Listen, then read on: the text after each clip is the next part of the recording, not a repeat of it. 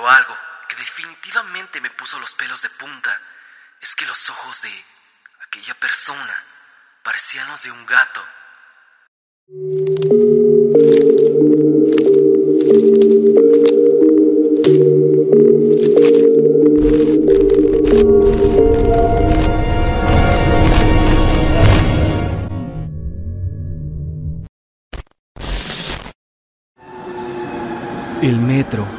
El metro de la Ciudad de México es más que un transporte, es más que un medio para llevarte de un lado para otro, es más bien un submundo, el cual se rige con sus propias reglas y el cual, no importa qué hora estés, siempre parece ser el mismo. El metro por sí solo es aterrador. Imaginar que uno está bajo toneladas de tierra no es el pensamiento más alentador cuando estamos allá abajo. Pero ojalá esto fuera solo lo preocupante. Bastantes de ustedes me han enviado todo tipo de experiencias raras y sobrenaturales mientras viajaban en el transporte colectivo. Errores en la realidad, encuentros con seres inexplicables y también lograr ver lo que muchos podrían asegurar como fantasmas. Ya que está de más decir que en el metro gente ha pasado a mejor vida, de maneras que es preferible no contarlo. Es por esto mismo que este medio de transporte es oscuro por demás y hoy con las historias que ustedes me han compartido vía correo, esto toma mucho sentido. Así que sin más dilación, pasemos con experiencias aterradoras en el metro de la Ciudad de México. Recuerda que yo soy Stan y continuemos con el video del día de hoy. La siguiente historia nos cuenta eso que muchos usuarios que ocupan las instalaciones a altas horas de la noche han relatado. El encuentro con gente extraña en los vagones. Gente que de pronto apareció de la nada y de la cual los trabajadores del metro, llámese policías o personal de limpieza, aseguran que se trata del alma en pena de personas que vagan por los pasillos y vagones del transporte colectivo. Sea real o no este tipo de historias, la siguiente te dejará pensando mucho y más si usas el metro a altas horas de la noche. Gerardo nos cuenta lo siguiente. ¿Qué tal están? Mi anécdota es de ya hace casi 10 años. En ese tiempo tenía 16 y por una serie de problemas económicos tuve que dejar el primer semestre de prepa y ponerme a trabajar Conseguí un empleo cerca de la estación de Metro Jamaica en una textilera que está sobre Avenida del Taller. Debido a la gran carga de trabajo que teníamos, era común que saliéramos casi siempre después de las 11 de la noche. A veces solo nos dejaban salir media hora antes de que cerrara el metro, ya que este se encuentra solo a unas calles de la fábrica, y el evento que estoy a punto de relatar ocurrió en uno de estos días. Fue un viernes, lo recuerdo bien, porque ese día nos habían pagado un mes de tiempo extra que nos debían. Como era de costumbre, salimos en grupo para el metro, para así acompañarnos entre todos. Eran más o menos las 11.10 pm y ya en el metro nos dividimos. Cada quien tomó rumbos diferentes. Yo iba solo ya que ese día había discutido con la que entonces era mi novia. Tomé la línea café que va desde Tacubaya a Pantitlán Tenía que llegar a Pantitlán y de ahí transbordar para llegar al metro Santa Marta. Todo el trayecto ocurrió con normalidad, de Jamaica a Pantitlán. Al ser de los últimos metros del día, no había casi nada de gente en el andén. Recuerdo haber entrado en uno de los vagones con más gente, por eso del dinero que cargaba. Y como te decía, todo transcurrió con normalidad, todo el trayecto. Ya cuando llegamos a Pantitlán, que es la terminal para los que no sepan, Solo íbamos una pareja joven, una señora de mediana edad y yo en ese vagón. Y lo recuerdo perfectamente porque al momento de que el metro entrara al andén, yo ya estaba de pie enfrente de la puerta, esperando a que se abriera y así salir corriendo al transborde y así alcanzar el último tren hacia La Paz. Abrieron las puertas y yo salí con paso apresurado. Vi cómo se cerraron las puertas del tren y cuando el tren comenzaba a avanzar para adentrarse al túnel, Vi en un vagón a un niño, como de unos seis o siete años de edad, que parecía jugar en el vagón. De inmediato le chiflé a uno de los policías que se encontraban en el andén, revisando que todos descendieran. El policía accionó su silbato y al escucharlo, lo hizo otro policía también y el tren se detuvo. El policía se me acercó y me preguntó, ¿cuál es el problema? A lo que respondí, no se alcanzó a bajar un niño en ese vagón de adelante. El policía caminó unos pasos hacia el vagón, me volteó a ver y dijo, ¿cuál niño? Para esto yo también caminé hasta el vagón donde vi el niño y le dije, después de que cerraran las puertas vi un niño adentro. Mientras buscaba con la mirada al niño, pero ya no lo veía. El policía me respondió en un tono sarcástico, pues yo no veo nada, amigo. Sin saber qué responder, vi que ya se acercaba el otro policía, que era una persona de edad avanzada, y preguntó, ¿qué pasó?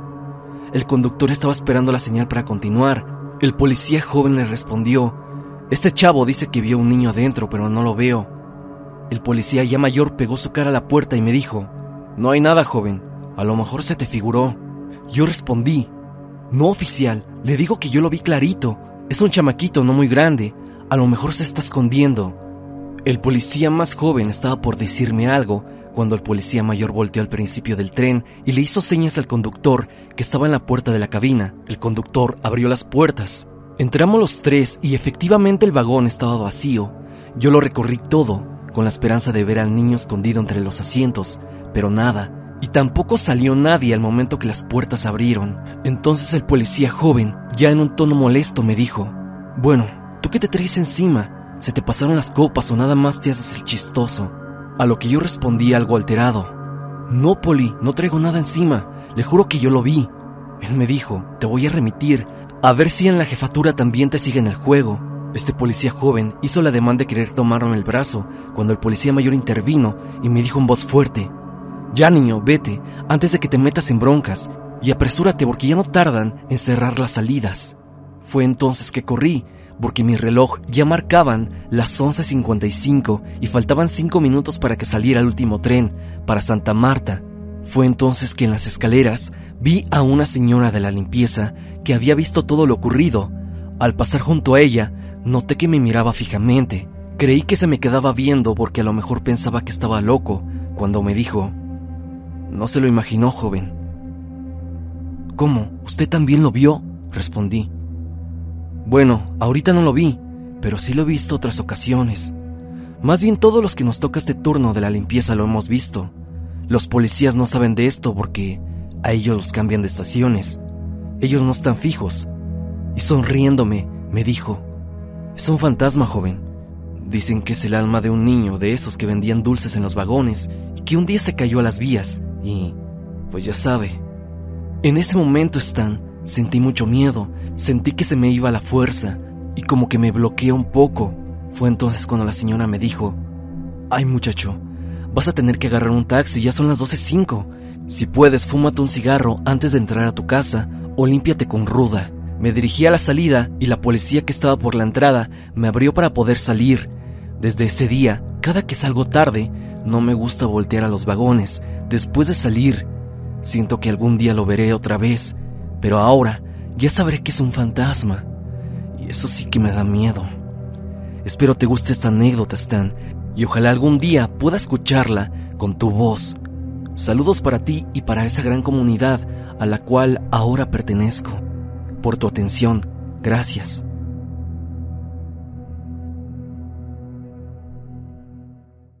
Ya he abarcado con anterioridad la estela de misterio que cubre al mítico Cerro de la Estrella en Iztapalapa.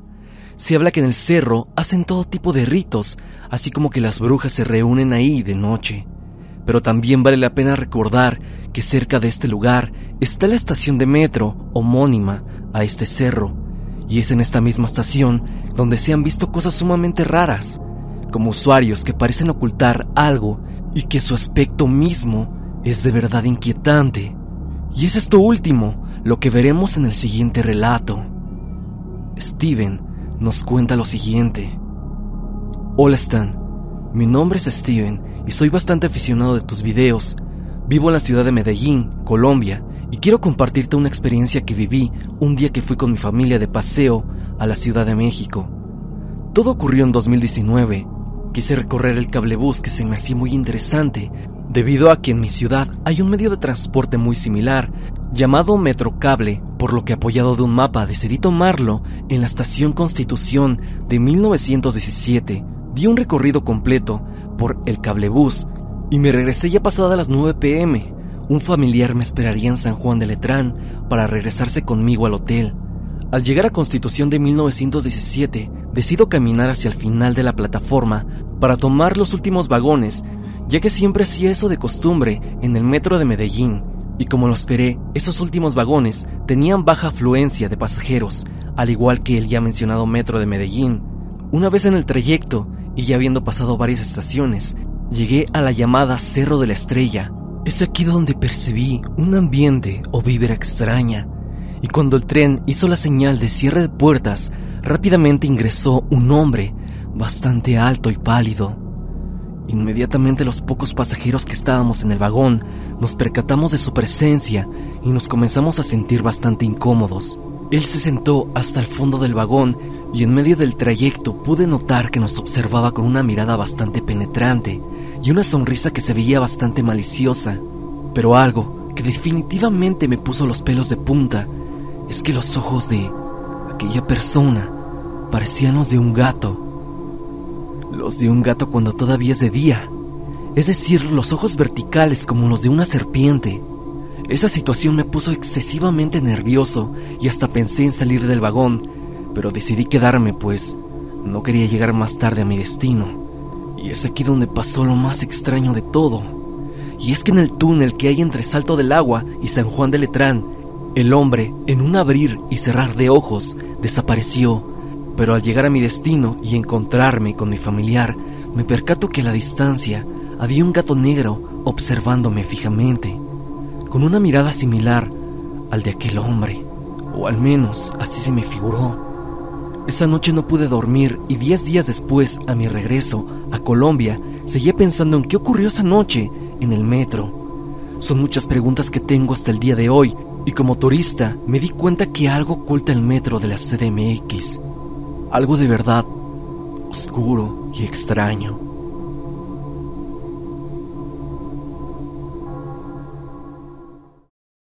Andy Smith nos cuenta lo siguiente. Hola Stan, antes que nada espero que estés bien. Mi historia pasó hace unos meses. Yo salgo de trabajar a las 9 de la noche y todos los días ocupo la línea café que va de Pantitlán a Tacubaya. En el transcurso de regreso al metro, yo iba escuchando música cuando de repente sentí una mirada fría de esas que te la piel. Era un tipo que me miraba fijamente y cada que lo volteaba a ver se quitaba el cubrebocas y me sonreía, pero era una sonrisa espeluznante y algo incómoda. No dejaba de mirarme. Mi destino era el metro Puebla y el camino se me hizo eterno, ya que aquel hombre estaba haciendo una especie de muñeco, como de esos de brujería. Yo solo lo miraba de reojo cómo le ponía cabellos y se lo envolvía junto con plantas. Fue extraño porque parecía que yo era el único que lo notaba, ya que las demás personas no le prestaban atención. Era inevitable no verlo, ya que se notaba que estaba haciendo algo fuera de lo común. Fue entonces que de pronto sacó un objeto filoso y se hizo un pequeño corte y le puso un poco de su sangre al muñeco. Después lo envolvió en un trapo rojo y lo tiró por la ventana del vagón. Bueno, para no hacerla tan larga, te cuento que el hombre se bajó en la estación de Ciudad Deportiva, pero antes de hacerlo, se acercó a mí y me dijo, Hoy alguien va a morir. Y soltó una leve carcajada, además de que el tipo desprendía un olor a azufre. Sentí un escalofrío y cuando llegué a mi destino, Metro Puebla, saliendo de él, había un hombre atropellado, pero lo más extraño era que el hombre que había bajado en Ciudad Deportiva estaba del otro lado de la entrada del Metro Puebla. Nuevamente me miró y me sonrió. Me hizo una extraña seña yo con un poco de miedo corrí hacia mi camión y en el transcurso del camión sentía que aquel tipo iba conmigo. Fue la noche más larga de la semana. Ahora cada que regreso de mi trabajo, siento que está en el mismo vagón conmigo. Pero al ver a todos a mi alrededor, no hay nadie, ya que era un tipo que no pasaba desapercibido, ya que llevaba unas ropas extrañas y algo sucias, y una bolsa tipo morral, de donde sacó el muñeco y los cabellos. Fue algo aterrador y extraño lo que pasó aquella noche, y no quisiera volver a vivir esto, ya que el ver a una persona arrollada fue algo que me dejó en total shock. Bueno, Stan, esta es mi historia. Espero que te haya gustado. Te mando muchos saludos.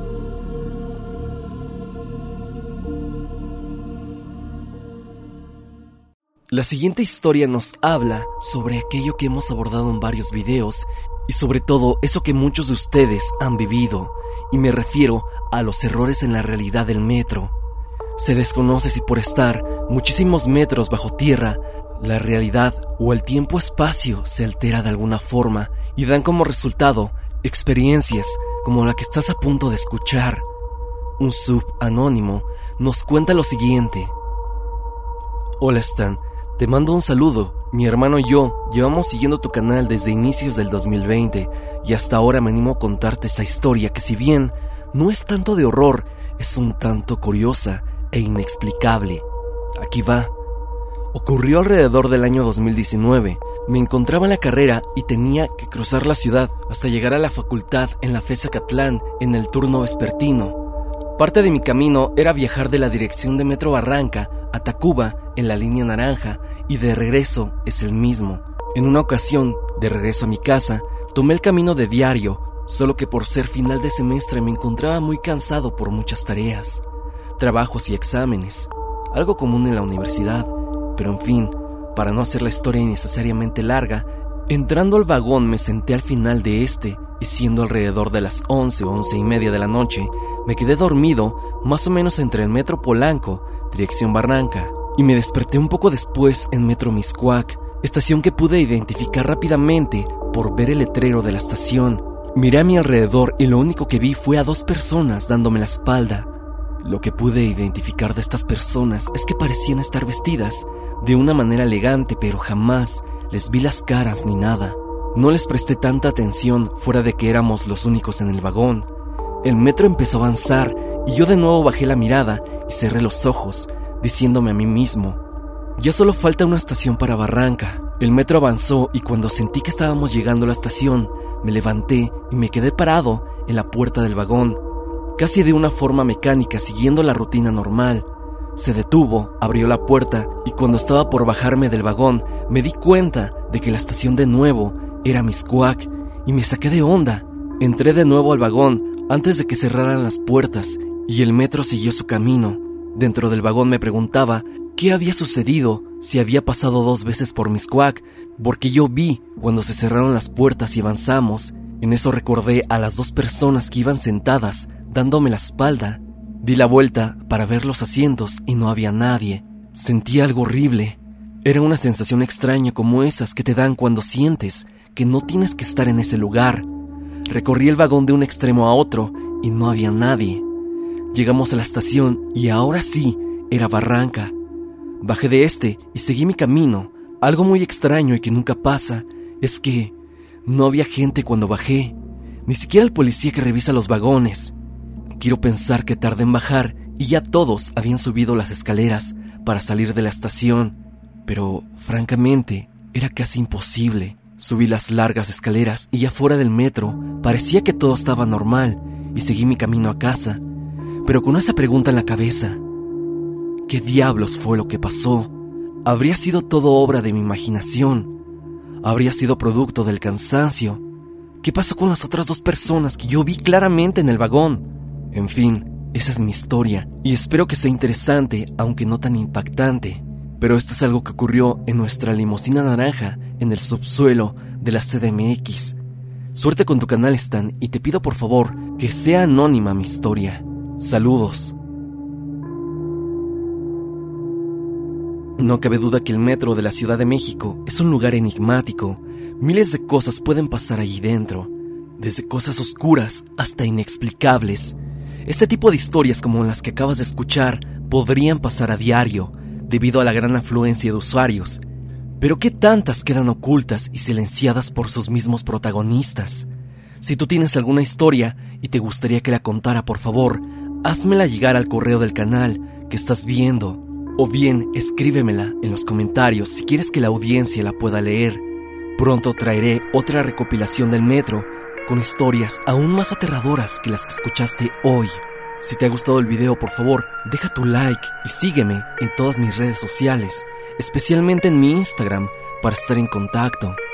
Suscríbete y activa la campanita de notificaciones en donde dice todas para que no te pierdas de ninguno de mis videos.